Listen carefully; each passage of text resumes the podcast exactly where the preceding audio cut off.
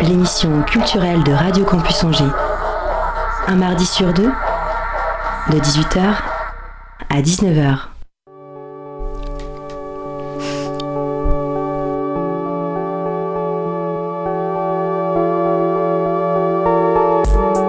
Perdu de son verbe, sa verve, sa superbe, sa curiosité, son ouverture d'esprit, sa fermeture à toutes les petitesses et autres mauvaises odeurs d'intolérance.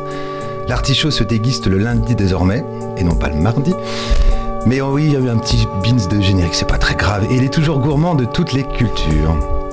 Au menu de ce 96e épisode, comme le temps passe, une causerie avec Vincent Erdeven et la chronique de Marjolaine qui nous parle de... Du cas Richard Jewell, le dernier Clint Eastwood. Vous êtes dans le delta de l'artichaut.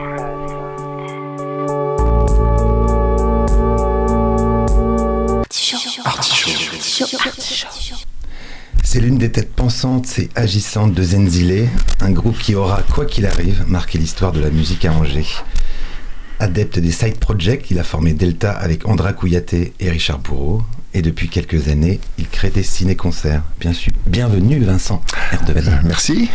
C'est pas la première fois que l'artichaut te reçoit, puisque tu es venu avec ton comparse de Zenzile, Alex à l'époque. Exact. Pour présenter un 5 plus 1, mais on est ravi de te recevoir tout seul pour ton parcours. Mhm. Où es-tu né, Vincent? Je suis né à Vannes, dans le Morbihan. Très belle ville. Oui. Et donc, euh, c'est pas comme une blague, hein, une ville. Hein, et, voilà, et ensuite j'ai atterri à Angers, du moins mes parents ont atterri à Angers dans les années 70 du siècle dernier. Oui. Et puis après, ben, moi j'ai eu un parcours, j'ai habité dans différentes villes, mais finalement je suis revenu à Angers.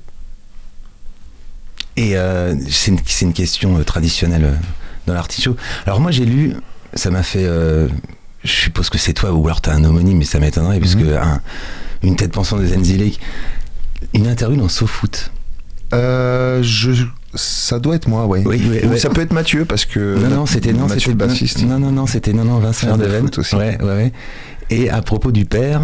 Mon et, père et d'une certaine équipe euh, féminine de la Croix-Blanche avec tout son ouais. parcours exact. au Canada et ça m'a fait euh, rire parce que tu associais euh, rock et, euh, et, foot et euh, la question traditionnelle de l'artichaut c'est à quel moment la culture et peut-être là en l'occurrence le foot mais la culture euh, la musique le, le, la littérature entre dans ta vie? Et comment? Euh, très tôt, en fait, euh, j'ai commencé à jouer du piano vers l'âge de 6-7 ans, donc euh, c'est rentré assez vite. Après, j'ai eu la chance d'être emmené par mes parents au théâtre, à voir des concerts, donc forcément. il y a un bassin familial, enfin il y a un terreau familial pour le. De curiosité au moins. Après, voilà, comme tout citoyen qui qui peut, qui a la, qui a la possibilité dans notre pays et dans nos, dans nos cultures ici d'aller au théâtre, aller au cinéma. Donc moi j'ai eu cette chance-là. On m'a préparé, on m'y a emmené, j'ai beaucoup aimé. Et puis après, euh, comme tous les, les enfants qui deviennent plus grands, euh, je me suis émancipé. Donc après j'allais voir des concerts tout seul. Et j'ai assez vite fixé quand même sur la musique. Tout en étant passionné de cinéma aussi, mais la musique a pris une grosse part dans ma vie depuis un moment maintenant. Et est-ce que tu as le souvenir d'un premier choc, alors musical ou autre, mais euh, quand tout petit, c'est-à-dire d'avoir un comme ça une, une, un souvenir un peu à la Proust, un, un souvenir émotionnel euh, fort? Pas forcément un souvenir, en tout cas en, en, en revisitant mes vinyles, quelques vinyles, je suis retombé sur des vieux disques que j'ai réécoutés. En fait, je me suis rendu compte que c'est des disques que j'écoutais quand j'étais petit. Donc ça fait l'effet un peu d'une Madeleine de Proust. Mais c'était des, disques de Tchaïkovski, Vivaldi, avec des livrets qui, expliquaient euh, le texte, euh, le morceau, euh, des, des, disques très classe. Bon, maintenant un peu jaunis, mais donc euh, sûrement, de manière inconsciente, ça a été ça les premiers chocs de musique, mais il y en a eu d'autres aussi. J'ai été marqué par une chanson de Claude François, tu vois, quand j'avais 4-5 ans, qui était le jouet extraordinaire, tu vois. -hmm. Donc c'est différent de Tchaïkovski et de Vivaldi, mais euh, après les chocs de musique que j'ai eu qui m'ont vraiment donné envie euh, de participer, C'est les Beatles. C'est Ah bah, c'est le, le choc duquel je me suis parmi, hein, faut, faut dire les choses. Bon, s'il y a quelqu'un qui aime les Rolling Stones dans cette pièce, J'aime les Rolling. Stones aussi. J'ai pas dit que je n'aimais pas les Rolling Stones. C'est possible hein, d'aimer les deux, ouais. Et euh, commencer le piano pour euh, avec une idée en, en tête ou juste parce Non. que c'est euh, je sais pas, l'attirance pour l'instrument. Mm. euh, un piano, c'est imposant, le son est aussi doux et tu, et tu as accès tout de suite. Il suffit d'appuyer sur la touche. Mm. Donc, euh, c'est de ce sens-là, c'est plus simple à aborder qu'une guitare ou un violon ou des instruments qui, qui nécessitent une, une gestuelle euh, plus approfondie. Même si, bien sûr, le piano a une gestuelle aussi, mais il suffit d'appuyer sur la touche. Donc, je pense que c'est ça qui m'a embarqué. et ça veut dire conservatoire, ça veut dire euh, Euh, j'ai pris des cours particuliers et puis j'ai fait j'ai suivi le même cursus pendant un moment après il y a donc il y a des concours et tout ça mais ça n'a pas duré longtemps parce qu'en même temps je jouais donc au foot et je crois que je préférais faire les tournois de foot au, au concours de piano et le parcours euh, scolaire, c'est euh, normal. Parcours scolaire j'ai été à l'école euh, jusqu'à 16 ans c'est obligatoire et après j'ai continué j'ai fait quelques études d'architecture mais pendant 3 ans D'accord. Il y avait des envies à l'époque de, de métier, de... Je sais pas tellement. je sais que c'est une question qui taraude beaucoup de, de personnes dans l'éducation nationale qui veulent absolument que les, les enfants et évidemment les, les jeunes trouvent un, un- un endroit où aller, un, travail euh, qui, qui pourraient faire en fonction de leurs euh, aptitudes. Je crois que le plus important, hein, mais ça c'est après coup, c'est de chercher euh, à identifier qu'est-ce qui nous plaît dans la vie. Et après, je crois que c'est beaucoup plus facile de passer son temps à s'occuper en faisant des choses qui nous plaisent, au-delà du parcours euh, universitaire ou scolaire ou autre. Donc finalement, je crois que personnellement, j'ai j'ai aimé jouer de la musique avec d'autres musiciens. Et inconsciemment, ça a dû me poursuivre. Et au bout d'un moment, j'ai décidé de faire ce qui me plaisait. Donc c'est toujours un risque. Mais en même temps, on- on- quand on fait ce, ce qu'on aime, il n'y a pas tellement de risques finalement. Mais un parcours scolaire, ça peut au- aussi être pour accéder à ce qu'on aime. Exactement. Oui, non, c'est, les a- choses a- sont pas montées les unes contre les autres. Voilà, il y a des gens qui rêvent d'être médecin et à un moment donné, il faut quand même passer par quelques études de médecine. Obligatoirement. Mais bon, jouer de la musique, tu es aussi obligé de, de pratiquer euh, Oui. un Mm. instrument. Tout, tout s'apprend. Hmm. Et le, le foot à l'époque, alors, ça, ça prend une, une le place foot, ça me plaisait beaucoup aussi, ouais, mais ça. il y avait des envies ou pas du tout? C'était vraiment un. Aussi, je pense dans, dans les âges de préadolescence sûrement, mais euh, après, plus l'esprit sportif, la compétition, je suis pas un compétiteur, donc je crois que c'est ça qui m'a fait décrocher. En parallèle de la découverte des Beatles, par exemple. Et la première expérience musicale, euh, alors, elle est en solitaire, on va dire. C'est- Mhm. joli mot d'ailleurs, en solitaire. Mhm. Euh, piano, donc assez euh, jeune. Et, euh, et ensuite, le groupe, quand est-ce que ça arrive dans, dans ton histoire? Oh, les groupes de musique, ça arrive très tôt dans l'histoire d'un musicien en général, parce que la musique c'est plus, comment dire, attractif à plusieurs. Après, il y a différentes sortes de musique. En tout cas, c'était plus des musiques euh, rock, je crois, qui m'ont attiré quand j'étais plus jeune. Donc, c'était jouer avec des, des camarades musiciens. Mais ça, il y a eu beaucoup de formations euh, dont je tairai le nom et l'existence euh, par rapport à- à- au début. Mais je dirais que ma, mes premières expériences musicales, en tout cas, qui me plaisaient aussi, c'était de participer au groupe Soul Shock, un groupe en juin, qui était un groupe de rap des années 90, qui Bah, a qui- laissé quelques traces.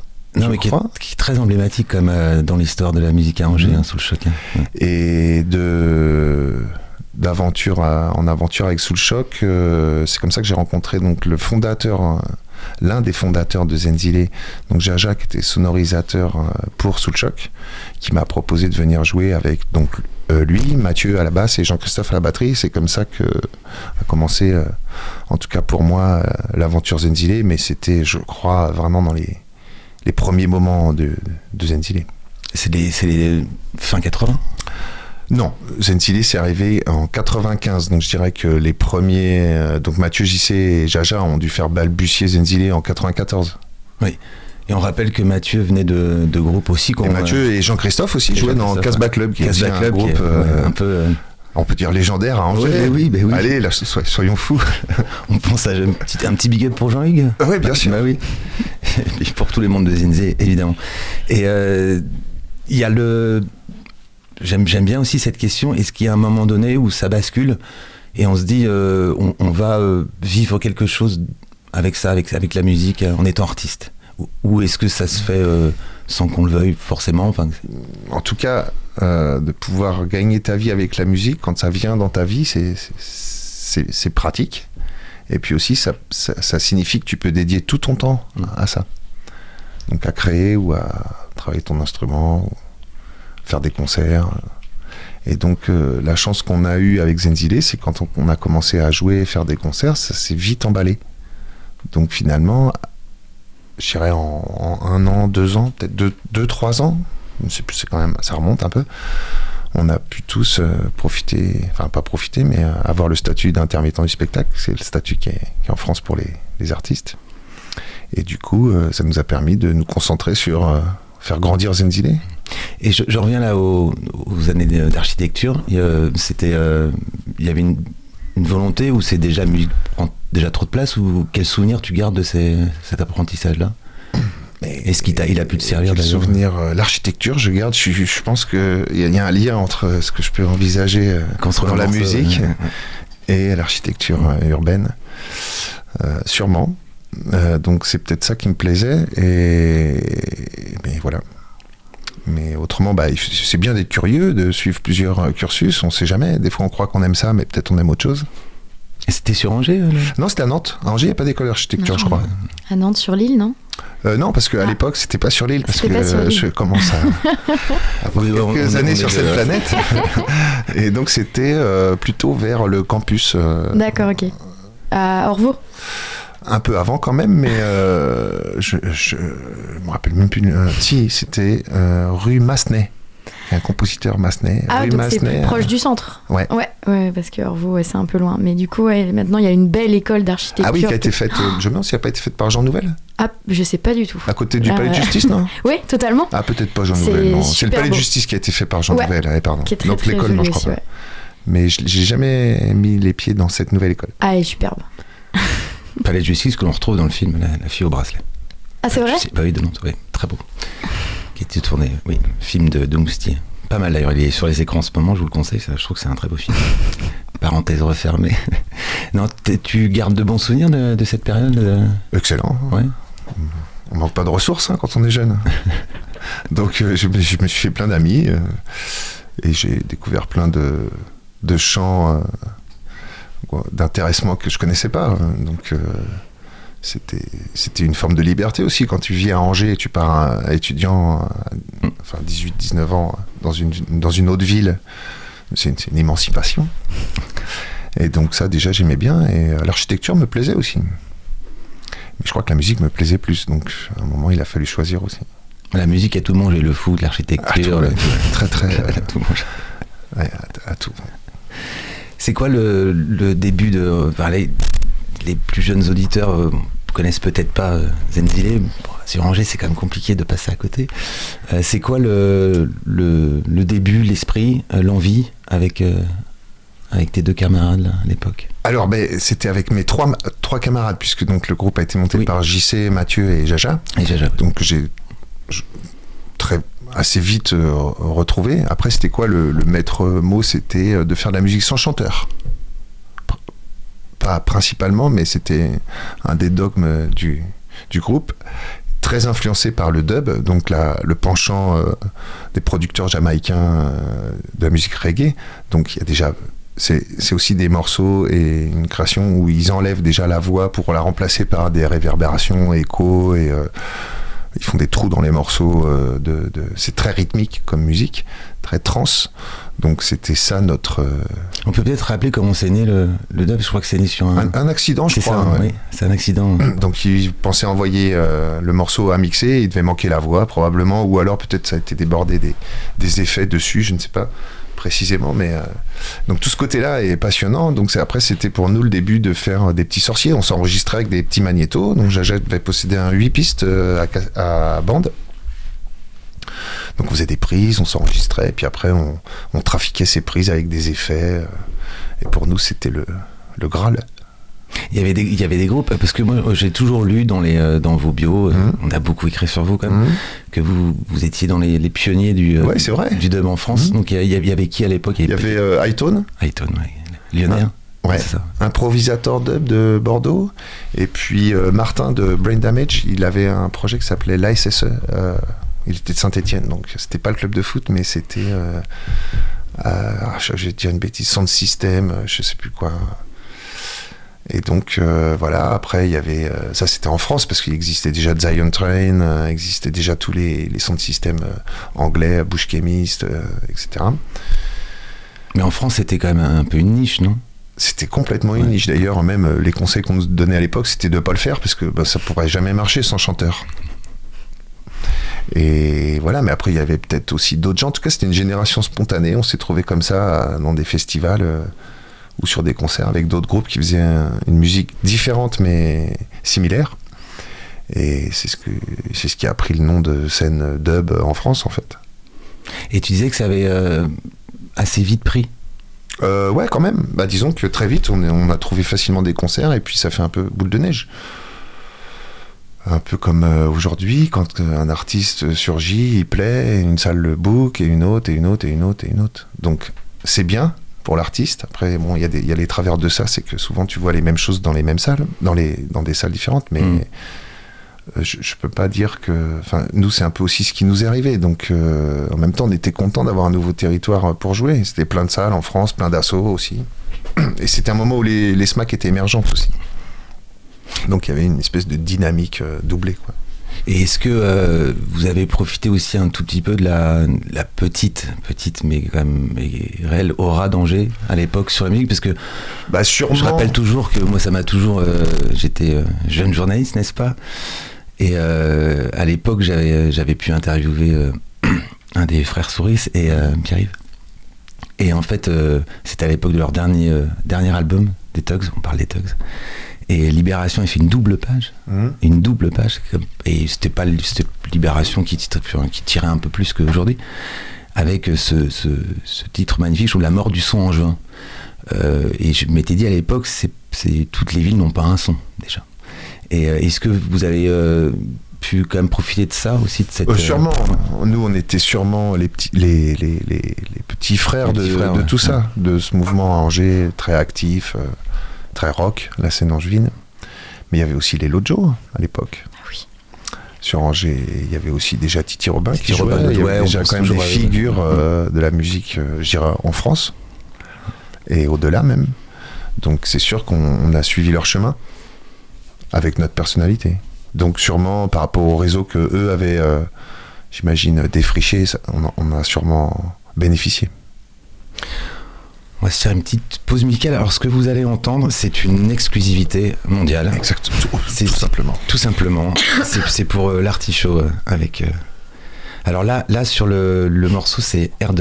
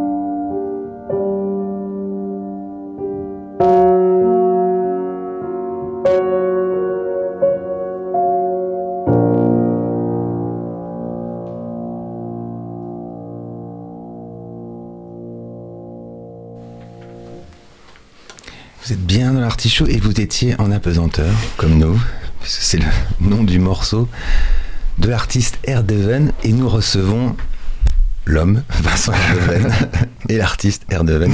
On va en parler évidemment plus tard euh, dans l'émission. On peut pas évidemment ne pas évoquer euh, l'histoire de, de Zenzile qui, fait- Non, bien qui- sûr. qui fait partie quand même euh, de ta vie. Euh, ça va être c'est, c'est compliqué de résumer euh, 25 ans maintenant, Euh, c'est sûrement plus parce que euh, 80, les prémices. Oui, 15. 25 ans. 95, c'est bien vrai, si je calcule bien, c'est ça 24, 25. Ouais, 25 ans. Un quart de siècle. Ça, tout de suite, ça, hein, ça, ça pose son, ça pose son homme. Euh, moi, j'avais, si j'avais quand même une question, mais que je, on s'est rencontrés beaucoup de fois, évidemment, pour, euh, pour euh, évoquer dans, dans les colonnes de mes différents journaux, mais euh, j'avais toujours cette, ce- ce- cette petite interrogation sur le fait que, un peu comme les, les Tugs d'ailleurs, ou un peu comme. euh, que vous êtes connu, vous êtes reconnu, euh, vous êtes apprécié, euh, vous avez été apprécié par la, la- la presse nationale, et j'ai le sentiment quand même que euh, pas assez. En fait. je sais pas, c'est toi qui peux juger, moi je ne juge pas. C'est déjà gratifiant pour nous le parcours qu'on a eu. Après, oui, effectivement, d'être là et euh, d'avoir faut ton album, c'est sûr. euh, c'est sûr. euh, tu peux pas toujours rappeler. euh, Enfin, c'est pas si important. Dis-moi, ce qui pourrait être toujours mieux pour un groupe, c'est de rayonner le plus possible. Donc, évidemment, on a toujours des territoires à faire découvrir notre musique, des gens qui peuvent la découvrir, qui la connaissent pas. Mais tout ça, c'est comme le monde tourne, c'est des histoires de réseau, d'être à une place ou pas une autre.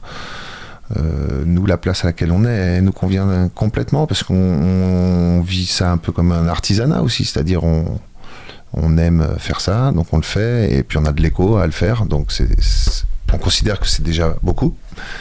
Après, évidemment, euh, toi, tu, c'est un jugement qualitatif. Je te dirais que c'est très présomptueux, mais je serais assez d'accord avec toi. Euh, je crois qu'on a quelques morceaux qui auraient pu faire vraiment le tour du monde, mais bon, je crois qu'ils l'ont, ils l'ont fait, mais dans, dans une autre sphère, Mhm. c'est-à-dire euh, par des liens plus underground sûrement, où on a beaucoup, on reçoit souvent des messages, enfin souvent, on reçoit régulièrement des messages qui viennent du Mexique, où il y a beaucoup de gens qui, qui nous envoient des des comment dire des, des compliments ou qui, qui suivent notre musique et aujourd'hui de plus tu peux pas vraiment jauger euh, l'impact que tu peux avoir par rapport aux ventes de disques puisque maintenant les, les Mm. disques se vendent plus donc euh, tu peux jauger ça par rapport au nombre de clics ou au nombre de streams etc et la musique euh, de Zenzile elle, est- elle est écoutée Ah oui, j'en doute pas. Et je, et je, je, comment dire, t'as as raison, c'était une, c'était un jugement euh, qualitatif. Je, je, je ne mets pas en, en écho l'audience parce qu'à à ce moment-là, euh, les premiers, n'importe quel rappeur avec des, des, des sûr des de millions Francis Sou, euh, aujourd'hui serait, serait des génies et c'est c'est pas le cas pour moi. Et puis tant mieux si ça marche. Pas. Je ne mets pas évidemment en rapport le, comparaison n'est pas raison voilà, exactement. Mais je trouvais qu'à une époque, comme pour les Tugs d'ailleurs, qu'on qu'on vraiment eu, quand, enfin, je, je, parle des Tugs parce que j'ai souvenir euh, quand, quand Bertrand Cantat vient euh, dit sur scène à Amphithéâtre, euh, tourner Tostaki en plus, euh, tourner euh, des visages, des figures, et salue dans la, dans la, dans la salle les, membres des Tugs parce qu'ils les ont inspirés.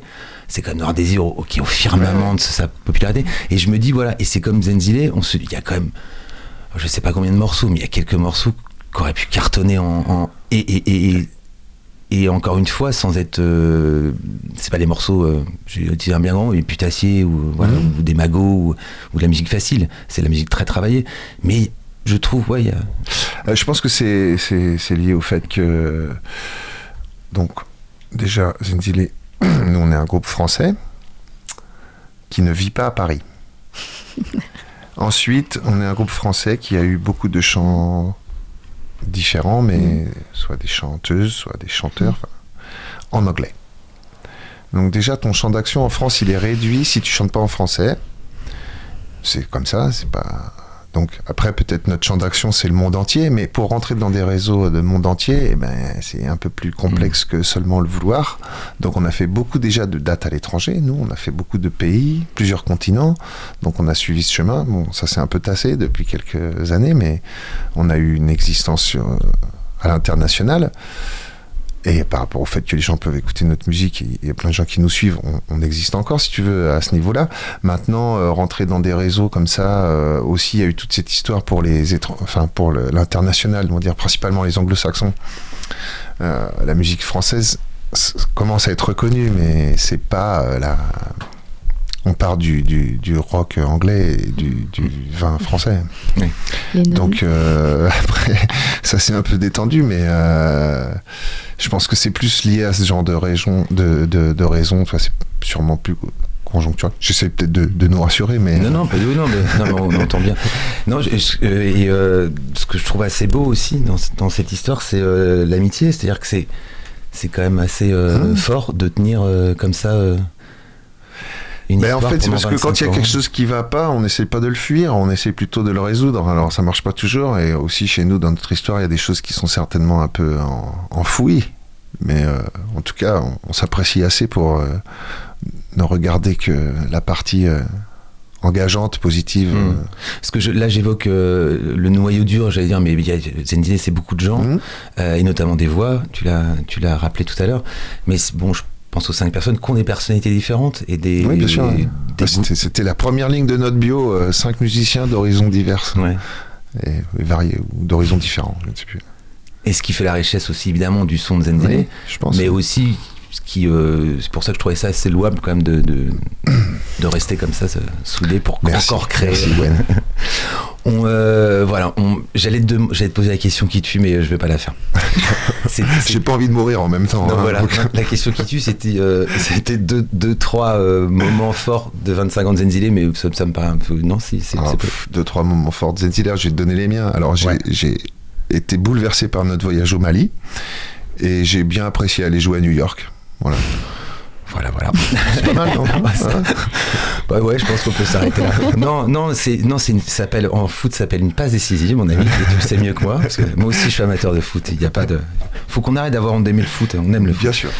Euh, donc c'est une magnifique passe décisive, puisque nous allons parler du, du maintenant de l'Afrique, et euh, un de tes projets aussi importants, c'est Delta. Hum, exact, oui.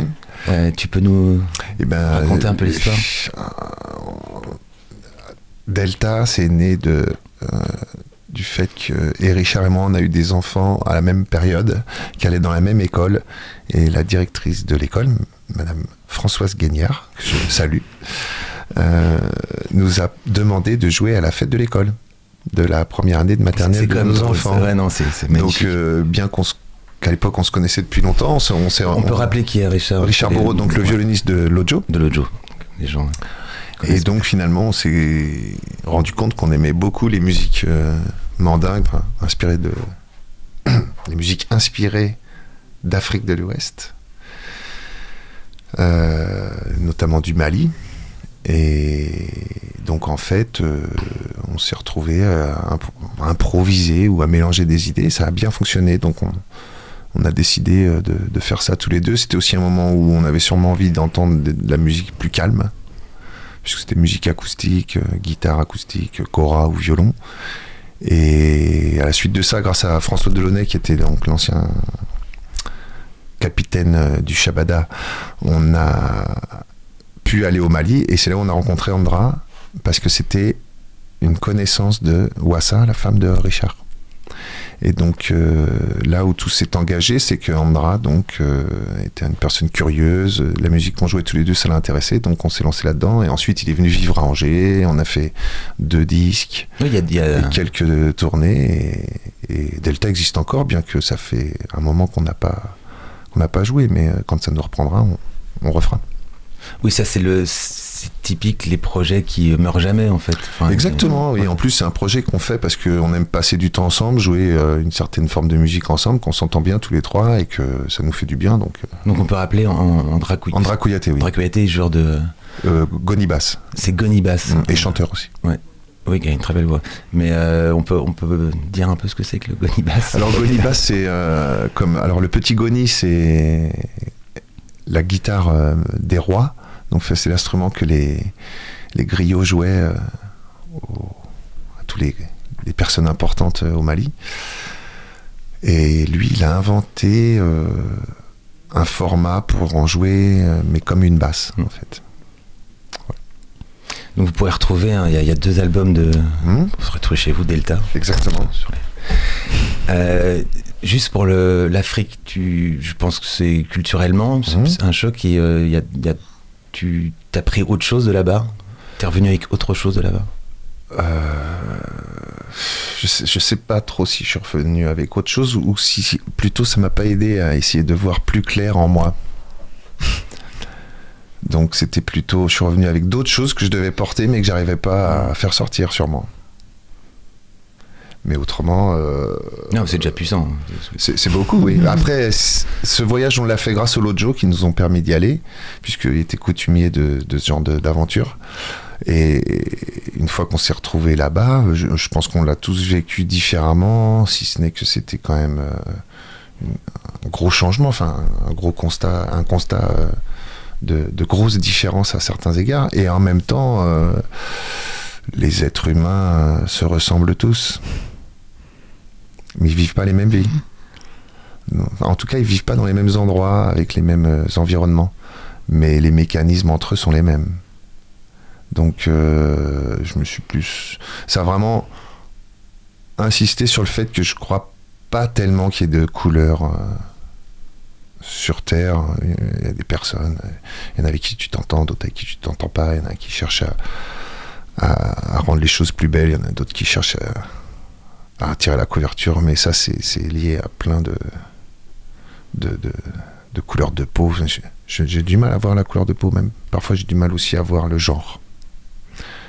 Donc euh, voilà. Sur ces sages parlants, on va, on va retrouver quelqu'un qui n'est pas genré non plus. je- moi, je suis perdu avec ces questions. on, va, on va retrouver notre Marjolaine qui, qui va nous, nous parler d'un vieux monsieur qui, Ouais. qui vient tout juste de fêter, je crois, il y a. 90 ans. C'est pas 89 90 Ah, je crois que c'est 90. Ah ouais. Ah, peut-être euh, 89 et Et bien. il, il, il a, il a annoncé qu'il n'allait pas voter pour Trump, alors qu'il nous avait fait un sketch euh, avec Obama, la chaise vide, de- Mm. du grand n'importe quoi. Mais il, va, il, a pris l'autre milliardaire qui est en face. à toi, Marjolaine. Alors, en s'intéressant au cas Richard Jewell, l'histoire d'un agent de sécurité qui était admiré par la nation pour avoir découvert la présence d'une bombe lors des JO d'Atlanta en 96, euh, et ensuite broyé par la machine médiatique suite aux soupçons du FBI de son implication dans la pose de la bombe, Clint Eastwood retrace les différentes étapes de ce qu'il fait aujourd'hui l'essence de son cinéma, à savoir le parcours du héros ordinaire américain. Euh, est un personnage littéralement habité par l'ambition de rentrer dans les forces de l'ordre. C'est un personnage, donc Richard, qui est plus proche en fait de, selon moi, de la symbolique plus que d'un réel caractère. Donc euh, il est moqué par ses collègues parce qu'il est, il est euh, en surpoids et on l'appelle bibin d'homme, patapouf. Et il voit en lui un illuminé parce qu'il voit tout sous le prisme de l'ordre, de l'autorité et du- d'une certaine euh, naïveté envers ça. C'est les bons contre les méchants. Et Jewel donne ici l'image d'une pureté inébranlable. Donc c'est un employé méticuleux, un fils aimant et un citoyen exemplaire. Il apparaît presque comme une figure enfantine et limite asexuée, euh, animé par une seule mission, protéger les autres. Et ainsi le personnage incarne la quintessence de l'innocence et du refus de se laisser changer, modifier par la sainteté, euh, la sainteté trinité du système, gouvernement, médias et ensuite bah, force de l'ordre. Euh, ce refus de changer résiste à l'esprit de combativité que voudrait lui insuffler Watson Bryan. Donc c'est Sam Rockwell qui joue l'avocat, qui est super vraiment, et s'entête à témoigner le plus grand respect aux représentants de l'État, qui n'hésite pourtant pas à l'humilier. Donc Jewel pose, oppose une même réserve et une force tranquille d'une étonnante constante de caractère. Quand les objets personnels, donc dans une séquence de la mère et du fils, quittent leur maison, emportés par le FBI pour qu'ils soient analysés, euh, dans des grandes boîtes en carton, il demande à offrir son aide euh, sous le regard médusé de sa mère et de son avocat qui, eux, sont en colère. Ce que Clint Eastwood filme à travers le cas de Richard Jewell, c'est d'abord cette folie américaine, cette inépuisable fascination pour les récits qui s'étalent de manière totalement indécente, un appétit tel que la frontière entre vérité, mensonge est toujours reléguée au second plan et où le, story- le storytelling prend vraiment les devants. Et face à cette dérive du storytelling, l'enjeu du film est donc de construire une figure contradictoire du héros ordinaire américain. Les personnages sont sympathiques, montrent une apparence douce et gentille, mais certains autres aspects de leur personnalité n'en sont pas moins troublants. La mère ne jure que par la télévision, et le fils collectionne les armes. Il est abreuvé aux valeurs du travail, du patriotisme, de la sécurité, et c'est caractérisé aussi par une certaine misère sociale et une confiance sans faille du coup au discours officiel du gouvernement. Si le personnage principal émeut, il peut aussi s'inquiéter. Il y a une scène où, où quand j'y étais, la salle était euh, à rigoler vraiment à, gorge déployée, c'est au moment où il, étale ses armes sur le lit pour montrer au FBI ce qu'il a, et, et, et, où il part de ses connaissances en termes de bombes et de maintien de l'ordre, comment faire une bombe et tout, et il crée un certain malaise. Ma seule réserve concernant le film, c'est son incapacité à caractériser avec finesse ses personnages secondaires, parce que je trouve que Clint Eastwood rate un petit peu souvent. Donc il y a une figure unidimensionnelle des médias, donc euh, journalisme euh, incarné par une femme mais euh, odieuse au possible, sans aucune éthique journalistique, et je pèse mes mots, et les agents du FBI arrogants et dédaigneux. Donc le cas Richard Jewell trouve son acmé selon moi, lorsqu'il dépeint subtilement une relation du couple mère-fils et avocat-client qui offre au film un dernier tiers particulièrement humain.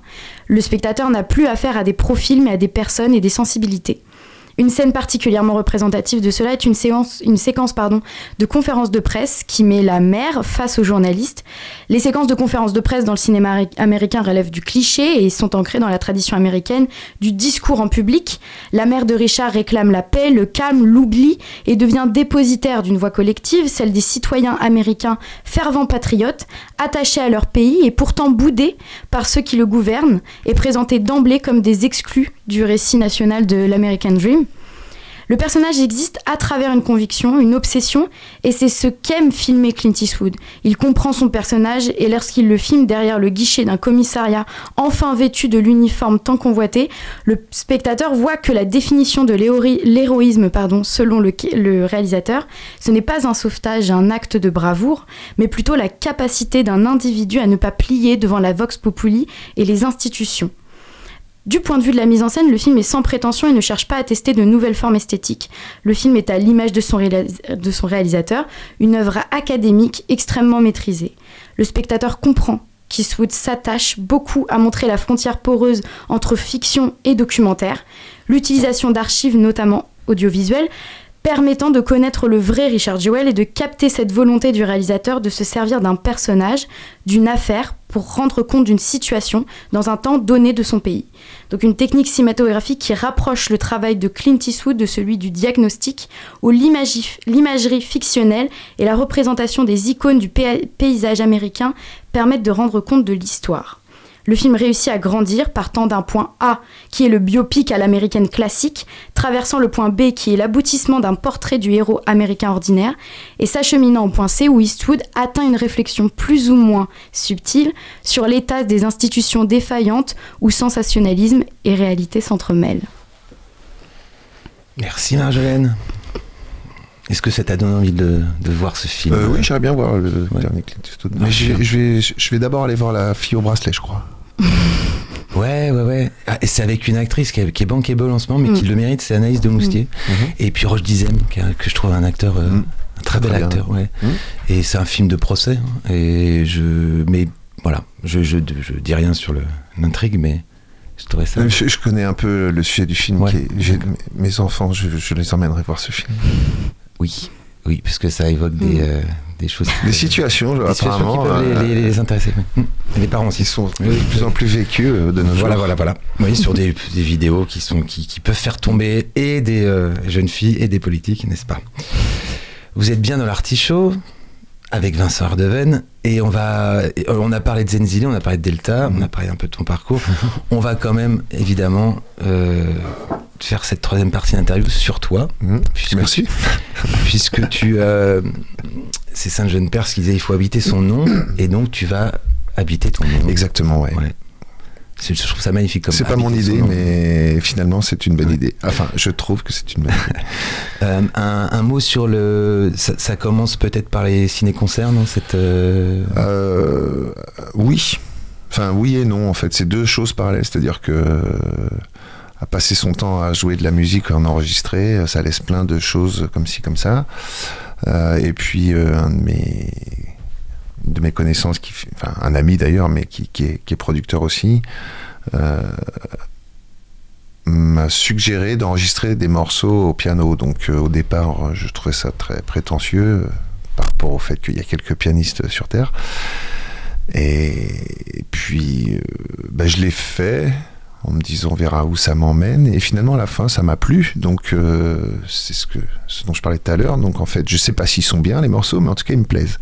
Donc, à partir de là, c'était un, départ pour pouvoir les, diffuser. Et donc, le projet de cette personne, donc euh, Henri-Pierre Mousset, qui travaille pour Wiseband, c'était donc de, de, sortir ces morceaux les uns après les autres euh, via des différents agrégateurs et puis essayer d'avoir un écho comme ça. Donc pourquoi pas Et donc il y en a un qui est sorti la semaine dernière.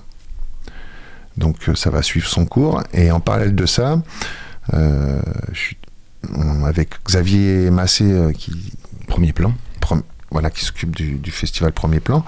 On est très proche et on évoque toujours, on, invente, on, on blablate sur des, des, projets futurs, des choses à faire. Xavier blablate beaucoup, mais agit beaucoup aussi. Bien sûr, non, mais tu, on a le droit de blablater quand même entre nous. C'est un moment où tout on boit un petit café. Non, mais là, qui font que, bien sûr, ils font que blablater, d'autres qu'agir, lui. Exactement. Donc, grâce à Xavier, donc, on a eu l'opportunité avec Zenzile de faire des ciné-concerts. On en a fait deux. Et l'année dernière, par un concours de circonstances, donc moi j'avais déjà euh, produit un ciné-concert tout seul euh, à La Roche-sur-Yon dans une salle qui s'appelle Le Manège euh, pour un festival jeune public dont je ne me rappelle plus le nom. J'ai cherché en plus euh, pour faire le, papier, mais j'ai. j'ai des documents, tu vois. Mais bon, je l'avais retrouvé. C'était il y a 2-3 ans, et donc en fait, pour l'inauguration du centre des congrès l'année dernière, enfin l'année dernière, oui l'année dernière, donc il m'a proposé de jouer donc cette création euh, que j'avais fait sous mon nom, euh, voilà.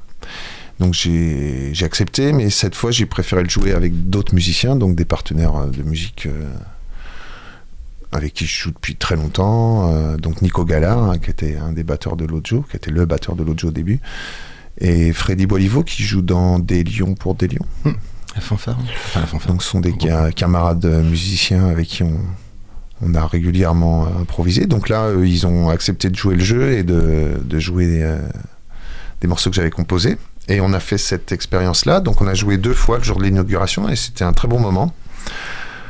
Euh, notamment parce que l'auditorium qui a été refait sonnait très très bien. Donc c'était pour nous un plaisir de faire ça. Et puis aussi, la musique qu'on jouait, elle était un peu aux confins de l'acoustique et de l'électrique, dans le sens où nos instruments étaient euh, électrifié par la batterie, mais on n'a pas cherché à s'appuyer sur une puissance de, système euh, incroyable, donc plutôt en étant dans, un esprit très euh, auditorium finalement. Et donc voilà, de fil en aiguille, Xavier, ça lui a plu aussi, je pense que c'était un, bon moment. Et de fil en aiguille, il m'a reproposé de faire quelque chose de plus conséquent, toujours sous mon nom, donc j'ai encore accepté. Et cette fois, euh, c'était sur un film plus long, donc le caméraman de Edward Sedgwick et Buster Keaton, euh, un film de 1 heure et quart, donc euh, en lien avec la thématique de, des reporters cette année à premier plan. Et donc là, j'ai réécrit, ben, j'ai écrit la musique pour faire un, un autre ciné-concert. Et j'ai invité donc d'autres partenaires, puisque bon, histoire de calendrier. Donc j'ai rencontré un musicien euh, que je ne connaissais pas, euh, Béranger Vantôme, batteur vibraphoniste, qui est, le batteur de, entre autres de Broken Colors et qui est le batteur de Sweetback aussi, le groupe de Raggy, qui est le musicien de Zenzile.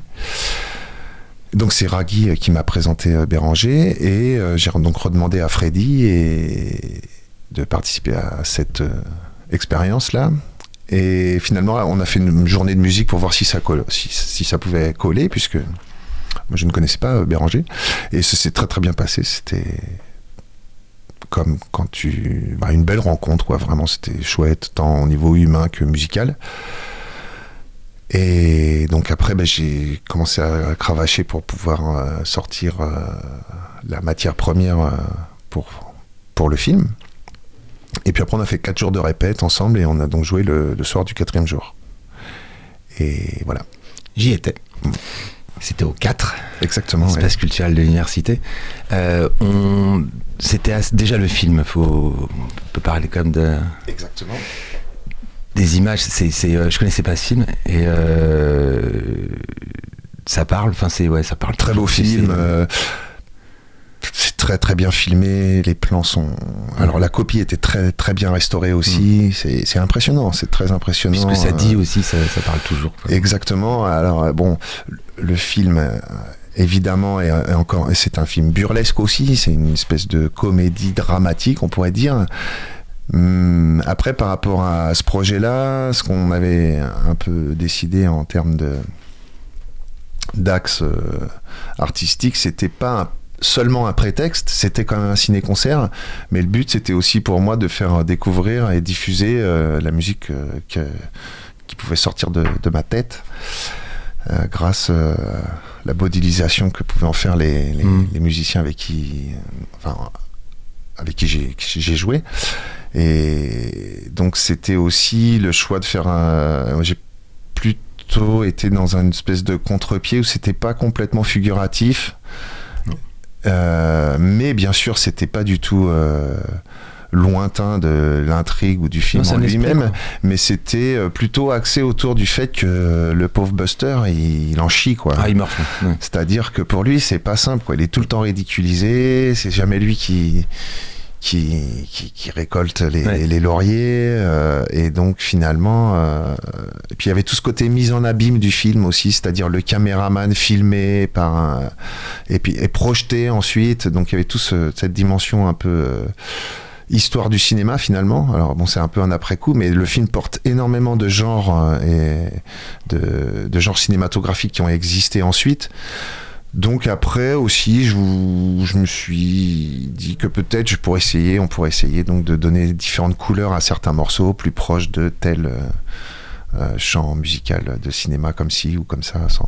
Ah, ce qui est assez intéressant en étant pas justement trop illustratif et, mhm. euh, et euh, en respectant l'esprit du film évidemment mhm. parce que c'est une, une je vais peut-être dire un gros mot pour ça une coloration c'est une coloration musicale mhm. de, ce qu'on voit à l'écran il y a aussi euh, tout un peu tout ce que t'es toi enfin dans, tes influences musicales on bien sûr on retrouve des rythmes mais c'est-à-dire que moi j'ai beaucoup de, de, goûts différents en musique. Après, j'ai pas une vision segmentée de la musique. Il y a la musique que j'aime et la musique que j'aime moins. C'est pas un jugement de valeur. Il y a il y a beaucoup de musiques de grande qualité que j'apprécie moins, et puis sûrement il y a des musiques que j'apprécie beaucoup qui sont peut-être pas de grande qualité, j'en sais rien. C'est pas la question que je me pose. En tout cas, c'était aussi l'opportunité pour moi de mettre en forme, grâce au talent de donc Béranger, Freddy et Ragui, qui ont vraiment été euh, pour moi d'un grand soutien et de grandes inspirations aussi de respecter une certaine forme d'écriture et de me lancer euh, dans ça, en étant aussi très directif finalement. Et j'étais très content du résultat. Ça dit quoi de ton parcours aujourd'hui, après, après des années euh, euh, de groupe, après des, projets euh, mhm. différents? Ça dit quoi aujourd'hui de ton parcours de, de créer sous ton nom et de. Même si la, la musique prend forme avec d'autres, mais mhm. c'est ça, tout vient de toi. Donc comment tu l'analyses, toi, ça? En fait, je, je pense que c'est quelque chose que je porte en moi depuis longtemps, mais j'ai jamais prémédité ça. Je, suis pas, je, pense pas être dans un, toi dans, j'ai pas la frustration de pas avoir mon nom en haut de l'affiche, pas du tout. Même, je, suis vraiment quelqu'un qui, aime les, les, équipes. Euh, donc c'est pour ça, d'ailleurs aussi, je pense que Zenzile est un groupe qui, qui dure parce que nous tous, on, aime travailler en équipe. Mais tu peux aussi créer des équipes sous ton nom, c'est pas, c'est pas incompatible. En tout cas, cette fois, ce que ça permettait, c'est de, de d'être responsable de, ce que ça devient. Donc après, si c'est bien, tant mieux. Si c'est pas bien, c'est toi qui portes ça. Et c'est quelque chose que je pense que j'ai certainement tout le temps porté, mais que j'ai jamais vraiment euh, voulu me lancer dedans, même si j'ai eu la chance de faire quelques bandes son pour le théâtre, tant pour ma compagne Roberta. Prakia qui a une, la compagnie monstrueuse ou Frédéric Bélier-Garcia pour les Caprices de Marianne, qui était un bon gros chantier quand même, mm. qui était très très intéressant aussi. C'était un bon moment aussi que j'ai bien apprécié, endosser du, boulot sous mon nom. Euh, c'est une forme de liberté aussi, et c'est ça que j'apprécie bien. Après, euh, c'est aussi quelque chose que j'ai plus envie de faire. Peut-être ça remet un peu plein de choses en perspective, y compris au niveau du groupe, parce que je pense que je suis quelqu'un d'assez dynamique, mais qui prend beaucoup de place aussi. Donc, de, de de m'occuper un peu de, mes poubelles à moi, ça va sûrement laisser un peu de place euh, à mes camarades euh, pour s'occuper aussi de cette idée de, tous ensemble. Euh, pour conclure, t'as, as, je vais, as remarqué qu'on faisait pas trop de com dans cette émission, c'est mmh. vraiment de la, de du portrait de vie, etc. mais quand même, tu peux. est-ce que tu as, quelque chose à, pour que les gens puissent te voir ou t'écouter ou écouter Zenzile? Je crois qu'il y a de l'actu. Hein, Zenzile, Alors Zenzile, il y a un disque qui est en train de sortir. Une, mais oui, parce que tu as, tu, tu as le bonjour de Maxi Durand et qui m'a dit mais Zenzile sort, on n'est pas au courant. Oui, si, ouais, c'est vrai, ouais. Un maxi avec un légendaire chanteur jamaïcain qui s'appelle Trinity. Je crois que c'est aujourd'hui qui sort en fait. D'accord. et donc faut aller sur euh, le, zenzile.com ou euh, peut-être quelqu'un est en train de créer un bandcamp euh, pour ça en ce moment. Et, ou sur le site de Irie Heights, c'est le label du Mans avec lequel on collabore pour cette sortie. Donc c'est un maxi, c'est une chanson pour le moment avec trois dubs différents. Très bon disque. Hein. Ah bah, euh, alors qu'il peut se trouver. Alors il y a, y a, des vinyles pour ça, mais c'est un peu plus compliqué pour les points de vente. Je crois que tout c'est un peu en train de se mettre en route. Donc il y a un autre maxi qui va sortir euh, au mois de mai et un format, euh, un long play fin juin. Donc tout ça c'est notre penchant plus reggae. penchant plus reggae du groupe. Sinon, pour le morceau qu'on a écouté tout à l'heure, il doit y avoir une page artiste sur Deezer. Très bien. Là, c'est donc Air de Venn. Voilà. Euh, Et puis pour ce qui est du ciné-concert, on va le jouer le 13 mai à Villers, euh, le 4, 5, 6 ou 7 juin à Saumur et le 18 septembre à Trélazé, à l'avant-scène. Donc ça, c'est un jour où le ciné-concert peut se revoir. Et c'est pas mal déjà. Oh, c'est, mais, Mieux, ce serait indécent. Plus. Euh, tu, as, tu as le tour, parce qu'en fait, je t'ai pas prévenu, c'est pas bien de ma part, mais tu as le tour de ce plateau, c'est-à-dire Marjolaine, et on salue Sam à la technique, parce que sans lui ce soir, euh, nous n'étions rien, parce que toujours rappeler que s'il n'y a, pas une personne pour appuyer sur un bouton, vous n'entendez pas nos voix. Euh, donc tu as Marjolaine et la vie de Sam pour trouver un coup de cœur. Ce que tu veux. film, livre. Mon coup de cœur. Ouais, voilà tu, tu as ce, tour de plateau. Marjolaine, rapidement, est-ce qu'on est un tout petit Ah oui, d'accord, ok, je comprends. Euh, moi, mon coup de cœur, c'est un livre. C'est euh, le dernier essai de Iris Bray qui s'appelle Le regard féminin, une révolution à l'écran. Et c'est en fait, c'est une, euh, c'est une chercheuse, je crois qu'elle est franco-américaine, et sur les femmes à l'écran, en fait, et sur l'empowerment féminin. Ah, j'ai cru voir un article dans. Ouais. C'est à nuancer, je pense, ce qu'elle dit des fois surtout sur Keshish. Moi, j'adore Keshish, donc euh, c'est embêtant. Mais je pense que ce serait, les mine de rien, les Anglo-Saxons ont quelque chose à nous apporter sur ça, nous Français. Mais euh, voilà, à lire euh, vivement. Merci, Sam. Moi, j'avais pas du tout prévu de coup de cœur. non, mais, ouais, mais, c'est l'artichaut, c'est comme ça. coup de cœur, peu importe, musique, film, recette de cuisine, recette de cuisine, un tiramisu à la cannelle et aux pommes, ça te va? C'est bien ça. J'ai que ça en tête là. Un tiramisu. Non, c'est vrai, ça se fait le tiramisu au caramel. Ah, carrément. Ouais. À fond. Et on les trouve où les, les meilleurs? Euh, Chez moi, chez ma mère, ouais. Ah bah oui, chez maman. Bah oui, chez maman. Ce sera toujours chez maman.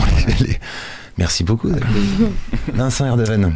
Alors un coup de cœur, euh, je, vais t'en donner deux alors. Ouais.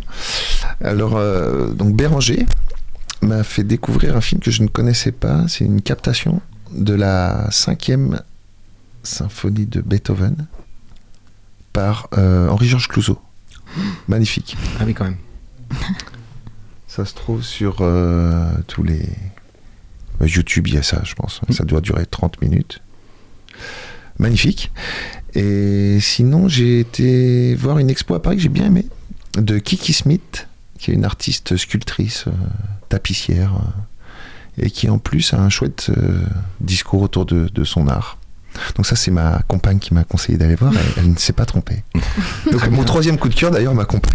Oui, bah, non mais c'est bien parce qu'on peut lire un livre tout en mangeant un tiramisu au caramel et euh, devant, euh, en s'asseyant devant l'expo. Alors moi, ça va être moins pratique pour aller au cinéma. Alors je, je, ne surfe pas sur le succès du monde parce que je l'ai vu à sa sortie. Je l'ai vu en couleur. Mais évidemment, aller voir Parasite de Bong Joon-ho, et euh, il a eu les Oscars, il a eu la Palme d'Or. Mais moi, je l'avais vu euh, à sa sortie. C'est quand même, ça reste un film euh, merveilleux. Ça passe aux 400 coups. Faites attention, parce que je m'accompagne, pour ne pas la citer, est allé dimanche et c'était complet. Donc je pense qu'il faut arriver tôt en ce moment aux 400 coups. Et il est en deux versions. La première donc en couleur et il a ressorti en noir et blanc. Donc je voilà, Parasite.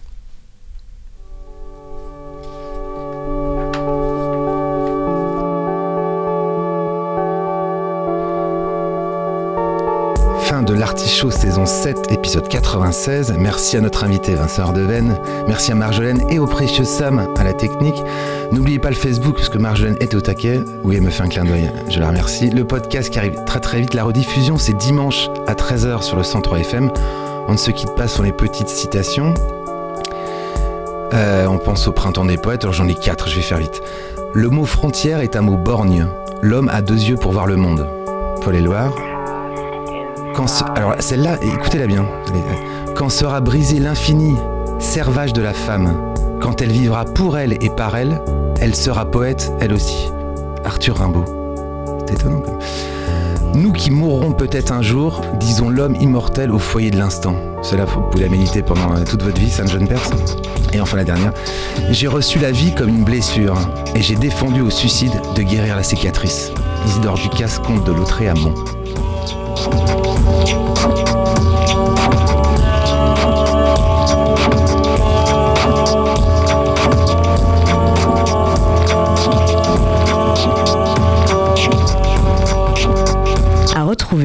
Sur le www.radiocampusangers.com. Prochaine représentation dans 15 jours.